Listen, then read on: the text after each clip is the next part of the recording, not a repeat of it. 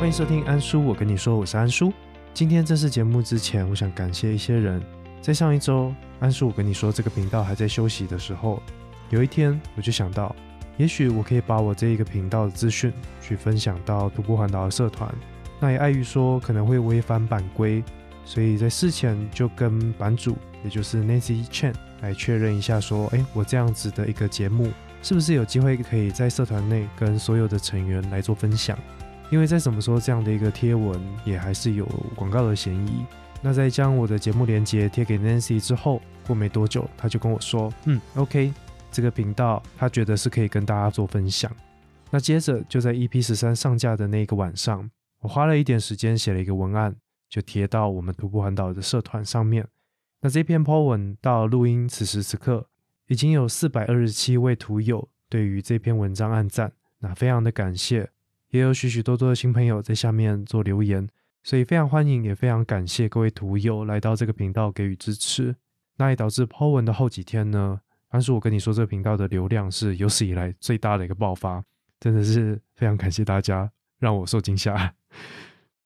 好，那当然绝对也要感谢安叔，我跟你说这个频道上下至今所有停留到现在支持我的听众以及创作者。那我也会继续努力，将这一趟五十七天的旅程好好的、完整的记录下来。也希望各位听众在这个过程中能够得到一些娱乐或者是一些知识。那就让我们一起回到徒步环岛的第十七天，三月三十号，礼拜五。这一天将会从高雄的左营一路走，走到屏东的东港，距离三十三公里。结束了前一天的休息日，这天早上要跟板子学姐一起出门。穿上全新的登山鞋，一步一步的往东南方前进，走进了三明区，再往凤山以及大寮前进。而不知道为什么这一天嘴巴有点馋，明明吃过早餐，还是一样走了没多久，又跑进了一间早餐店，吃了第二份早餐。而在离开的时候，店员发现了我的身份，就送了我一杯奶茶。所以今天早上真的是热量满满。而就带着这样的一个愉快的心情，走进了凤山。并且在走路的过程中，发现了说：“哎，我等一下就会经过大东湿地公园呢。这个公园在我大学时期有来过一次，就像它名字一样，里面有非常多的湿地，而借由这个湿地的水面，呈现整个公园的倒影。我觉得这边非常的美，所以就想说：哎，那我绕过去好了。但殊不知，一接触到这个公园的腹地，就发现说：嗯，怎么全部都被围起来了？那一开始不死心，就继续沿着围里走。”走着走着，也几乎走过了一半，发现没有任何地方可以切进去，就知道说哦，原来公园这个时候真的在整修，所以跟这个大东湿地公园在这次环岛就没什么缘分。但也就跟自己说啊，没关系啦，就未来还有机会的话，再来看看就好。所以就继续向前走，离开了凤山，经过了大寮，我并没有继续往东进到屏东市区，而是直接往南。走进高雄的陵园，因为今天的目的地是屏东的东港，如果特地再绕进屏东市区的话，似乎有点小绕，所以在这样的一个情况下，逼不得已才决定要走进陵园区。而这个地方是我曾经出差去过的地方。说实在的，我对陵园的印象非常的不好。而在准备走进陵园区之前，其实已经过了中午，但早上因为吃了两顿，肚子真的没有很饿。所以就想说，嗯，没关系吧，继续往前走，反正等饿了再来找东西吃都不迟。但没想到，当我开始觉得肚子有点饿的时候，我发现我已经离开了上一间便利商店好远好远，并且在行走的那条直直的路上，完全看不到任何一间便利商店或者是小吃店。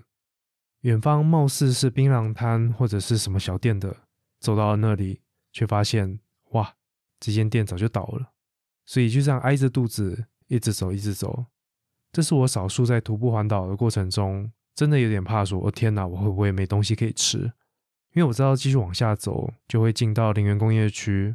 那工业区的话，大部分就是有许许多多的厂房，那他们自己内部会有公餐，所以附近理论上应该也不会什么餐厅。所以那个时候真的是又饿又疲惫，还会想说：“啊，我会不会饿死在路边啊？干嘛的？”但真的还好。走到了某一个大马路口的时候，哇，终于看到一间莱尔夫，真的是得救了。那也不知道 Google Map 怎么导的，走着走着，又让我离开了大马路，走进了小溪边。但随着继续逼近陵园工业区，除了看那个小溪流的颜色越来越诡异，也可以发现上面的漂浮物颜色也越来越奇怪，怎么看都不对劲。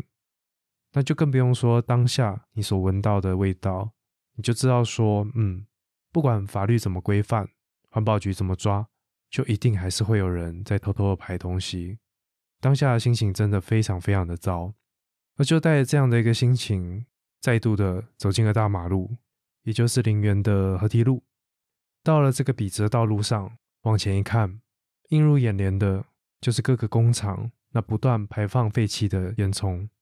看到这个景象，真的非常无奈，因为你知道那些工厂，他们所制造的就是我们每天习以为常的那些生活用品。那你也知道，那些生活用品理论上不应该出现在我们的自然环境里面，但很不幸的。不管怎么样，它就是会用各种方式跑到我们大自然里面。看着那些烟囱，我觉得这一切就跟他们排出去的废气一样，你再怎么收，永远收不完，也收不干净。那这一切跟我为什么会离职也有关系。那总之，当时的我因为一些因素，我就跟自己说，不管怎样，我不要再成为污染环境的一员，至少不要成为那个制造者。那再加上自己身体的关系，就毅然决然的离职。所以当时对于工业区这样的一个地方非常的反感。所以即便走到这边已经非常的疲累，我还是硬着头皮一直走，一直走，一直走，就是想要赶快离开这个地方。那也加上整个工业区其实一直弥漫着一个熟悉的味道，那是我上次出差的时候我们经理跟我说的。那我也不讲太多细节，他只跟我说，理论上这个味道不应该被闻到。我是不知道为什么还会被我们闻到啦，那我也就只能先离开喽。那最后，我终于走上了双元大桥，用自己的双脚一步一步的离开了陵园工业区。那也像刚刚讲的一样，我完全不想要在林园工业区那边停留，所以走上桥之后，双脚真的感觉好累好累，所以后段的路走得有点漫不经心。但当我还在努力拍摄着林园工业区整个远景的时候，忽然有一个人影以非常非常快的一个速度从我旁边掠过去。我记得当时我还在看我的单眼，用显示器确认一下我刚拍的照片。而当这个人影从我旁边掠过去之后，我真的是被吓到了。他是一名穿着全身黑、全副武装、骑着电动单轮车的一个人。我依稀看到他应该是有把他右手的拇指伸出来。也就是对我来做加油打气的动作，但我当下真的是惊呆了，因为那是我第一次看到这样的一个交通工具，而且他骑好快啊！所以当我回过神来，想说：“哎，我有单眼啊，我可以帮他拍照，我觉得他好屌哦。”的那个时候，他已经远去。我想说：“哇，这样我要怎么跟大家讲我在双元大桥下面遇到这么神奇的一号人物？”那当下就想说：“啊啊，这就是缘分吧？没有缘，那也就算了，我就继续走。”而接下来路程，为了要走到当天下榻的旅社，已经没有太多有趣的景象。但是有一件有趣的事情发生，在当年我徒步环岛的起初，那个时候还有一款手游非常的流行，我相信现在还是，那就是 Pokemon Go。以前还在公司的时候，看着那些很疯的同事，还在想办法用外挂让自己的角色在路上到处走，进行孵蛋这个动作，但想不到吧？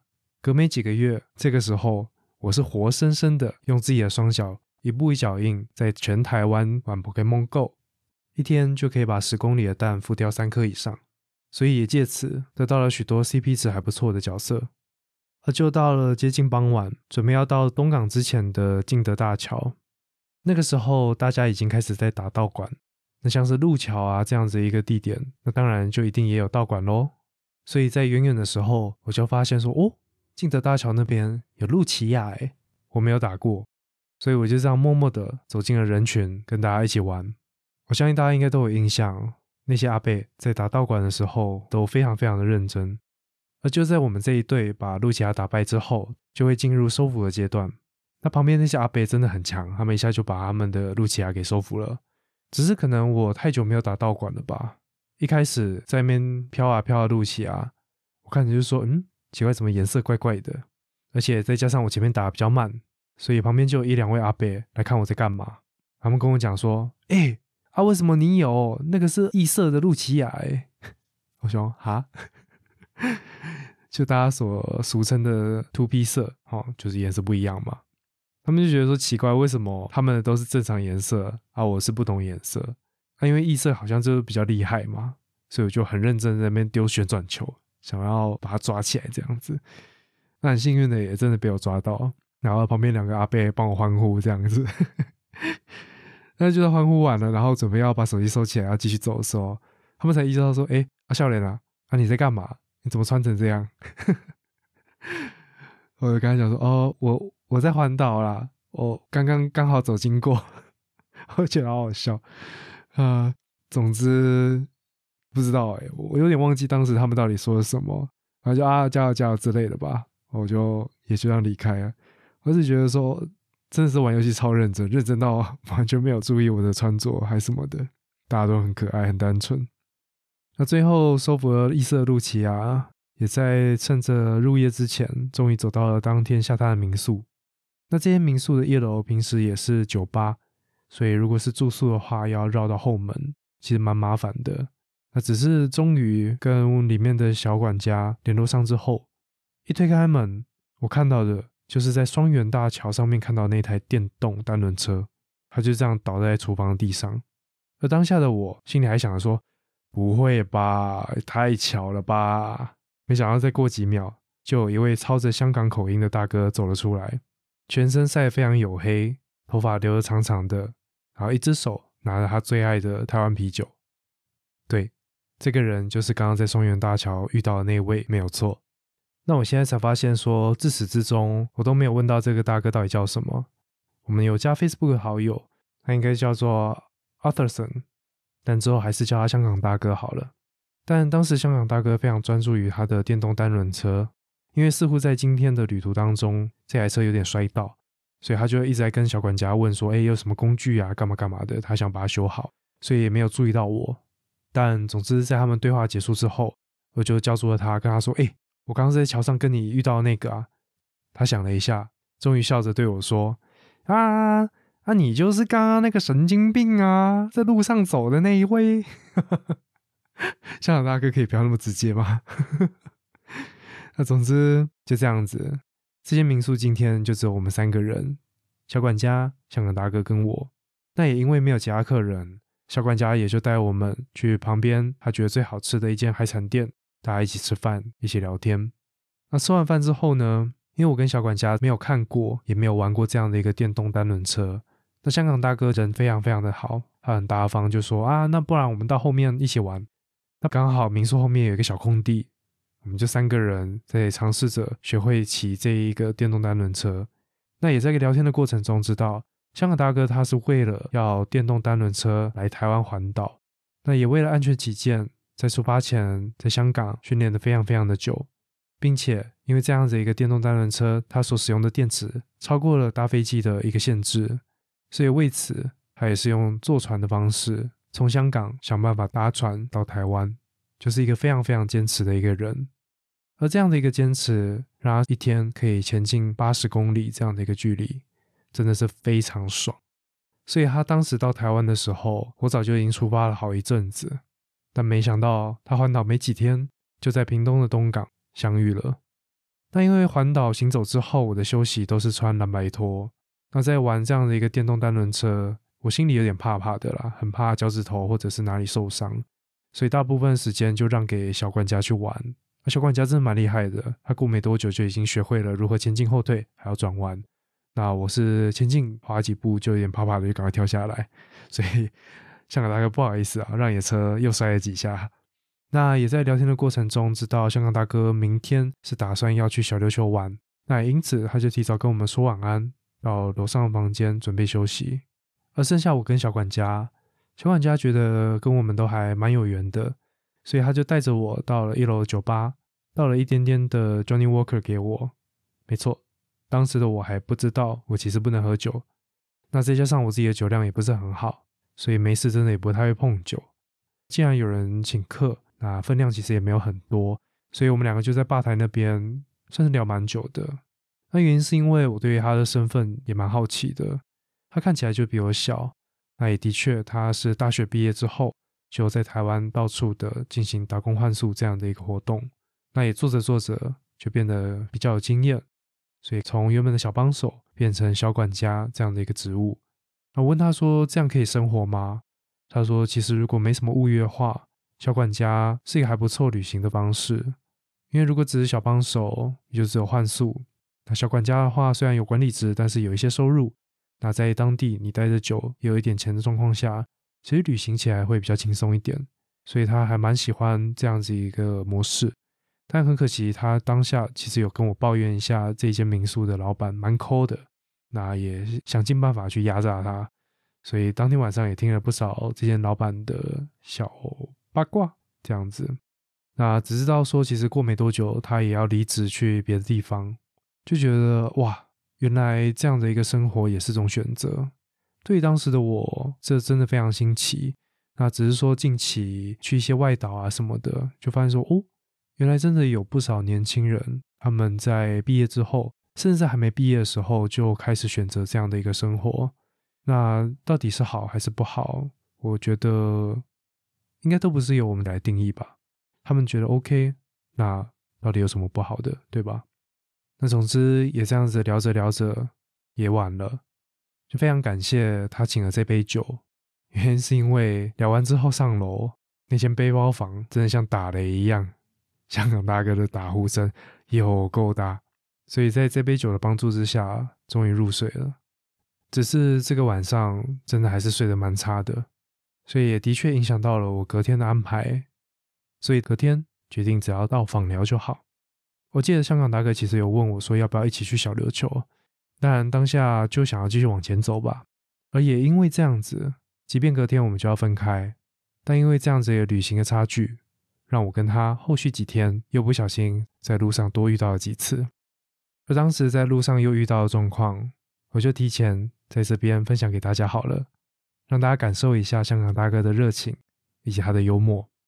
跟大家说好啊！哎呀，好热啊呢度，肯定好热啊！啊，今天刚好在路上遇到，哇！现在就跟我用签的啊，好热啊！好，拜拜，拜拜。那今天的故事分享就到这边。离开高雄大都市，一步步已经走到了屏东的东港，那就知道接下来有更多更多的时间将会沿着台湾的海边慢慢的走。而也随着这样的一个环境的改变，而未来遇到的人跟我之间的互动也有了许多变化，所以后面的故事，我觉得啦也越来越精彩，希望大家可以期待一下。谢谢你的收听，并且听到现在。如果对徒步环岛有任何问题，欢迎到 IG 或者是 Apple Podcast 留言告诉我。那也非常欢迎大家到我的 Instagram 上面都会持续的分享我在徒步环岛时所拍摄的摄影作品。